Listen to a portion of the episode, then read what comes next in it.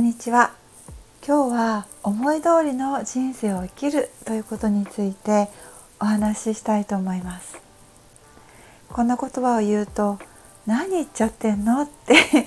思う方も結構多いかと思います。私もあのずっと前は本当にそんな風に思ってました。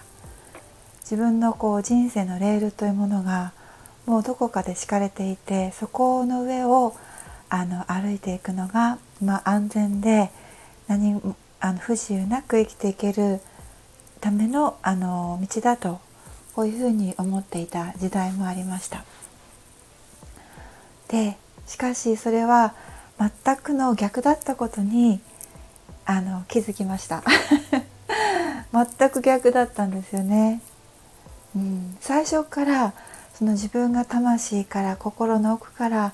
これだと思うところに道に出会っていてそれが敷かれているものが自分の目で見えていたならばあのそういうふうに感じる必要はないし、あのー、すごく最高だと思うんですよね。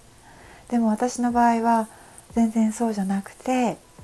いわゆるこうこれが安全だとかその物理的に安全だとかそういったものがそういったものの道がこう目の前に敷かれていたというか自分で自分は自分で敷いていたっていうところもありますよね。で、えー、と今私はあのー、まあ、ちょっといろんな不思議な体験なんかもしたりしてあの少しだけ毛色の変わったおばさんというふうにあの自分をこう 語っているんですけれどもあの今は私は本当にあのそういったものは目の前には全くそのなくてでどういうふうに生きているかっていうとあのそのどれだけ自分の心がねワクワクするかとかこうすごいこうエネルギーが湧いてくるものがあったらそれをするんですよね。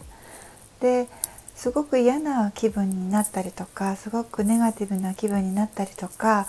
ちょっとこう落ち落ちてるなっていう場所とか人とかいますよね。そういったものにはあの近づかないですねまず、うん、あのそういうのをすごく大切にしていてとにかく自分のこうメンタル感情体の状態こう、まあ、三位一体くらいな感じでとても大切にしています。それをベースにあの自分の心が躍るものをあの取り入れていったり受け入れていったりそしてあの常にこう自分の内側とつながってで内内自分の内側とつながることでそこから深いさらに広いそうですね意識というか宇宙につながることができますだからあの広いこう視野というか俯瞰した立場からこの地球での暮らしというものを営むことがあのできるようになっているかもしれないです。あの私はそう思っています。はい、であのすごくキューって視あの視点がなったりして苦しくなったりとかねそういったことってあのすごくやっぱ多いかと思うんですけれどもあのやっぱそういった暮らしはねあの心にも良くないし体にも良くないですよね。で、えーと、今日の本題に入りますとえっ、とそう自分のこう思うような人生をね生きれば生きたい時にどうするかっていうことなんですけれどもあの自分の心のあのメッセージをねあの少しでもの聞き逃さないことがまずな大切です。まずこれをトレーニングすることがとっても大切です。なぜかというと私たちは自分の心とか体とかが発しているまず SOS もそうだしこうしたいこれは嫌だこれは絶対したい。これはもうとにかく叶えたい。っていうものを聞かないようにトレーニングされてきたからなんですよね。本当に私たちはあの自分にあの意識を向けていないというか外側にばっかりあの意識を向けていて外側を整えることにおそらくエネルギーの8割9割は使ってるんじゃないかな。そういうのが地球のあのデフォルトの生き方なんですよね。だからとっても自分自身は枯渇していてであのすごくこう空回りしたりとかあとは疲れたりとかあとは満たされないとかでその満たされないからその周りのあの人間関係とか仕事でもいろんな面でも自分の内側が満たされていない時そのまま外側の環境に映し出されますので結局こうあのその満たされないこうサイクルが続いていってしまう。だからいつまでたっても満たされない。でもこれが普通なのかなって思うようにしたりとか。でもふっと見ますとたまになんかすごい自分を生ききってる人がいる。すごく羨ましいって思ったりとか。そういう中にいる方も結構多いんじゃないかなと思います。でそういった人たちはあの特別な星のもとに生まれたわけでもないしその人たちはその人たちがあの地球に生まれてくる時に携えてきた結構大きなカルマとかテーマがあります。ただ見えていないだけということもこともとても多いですよね。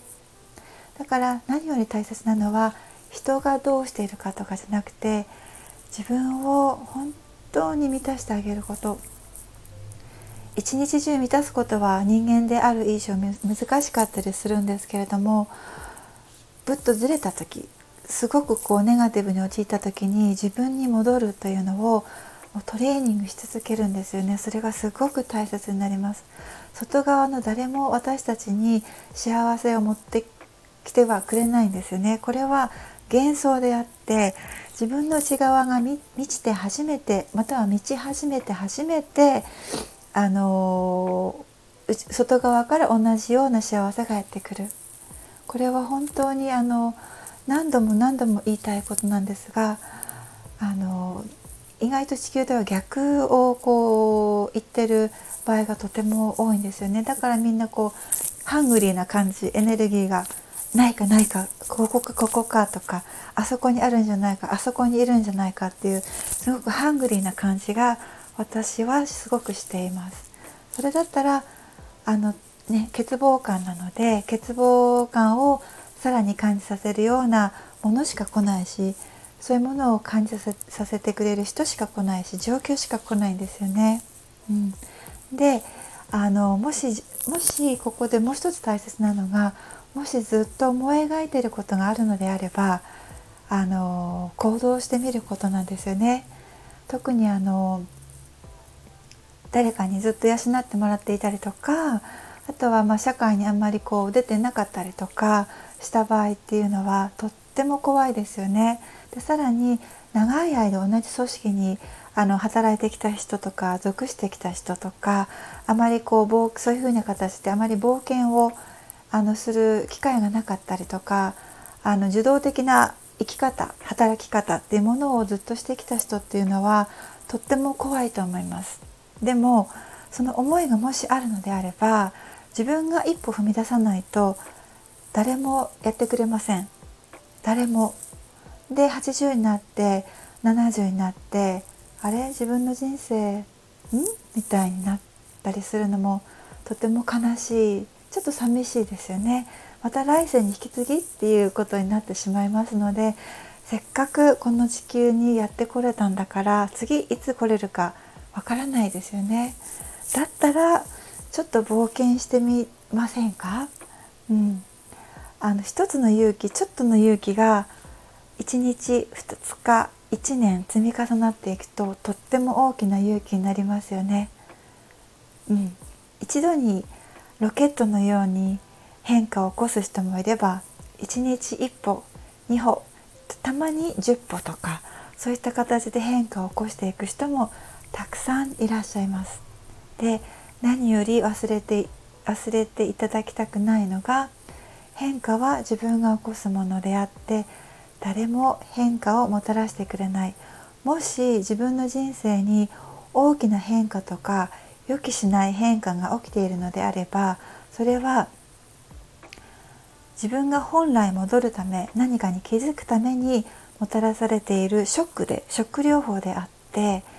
それをもしそれがもし今の人生に起こっているのであれば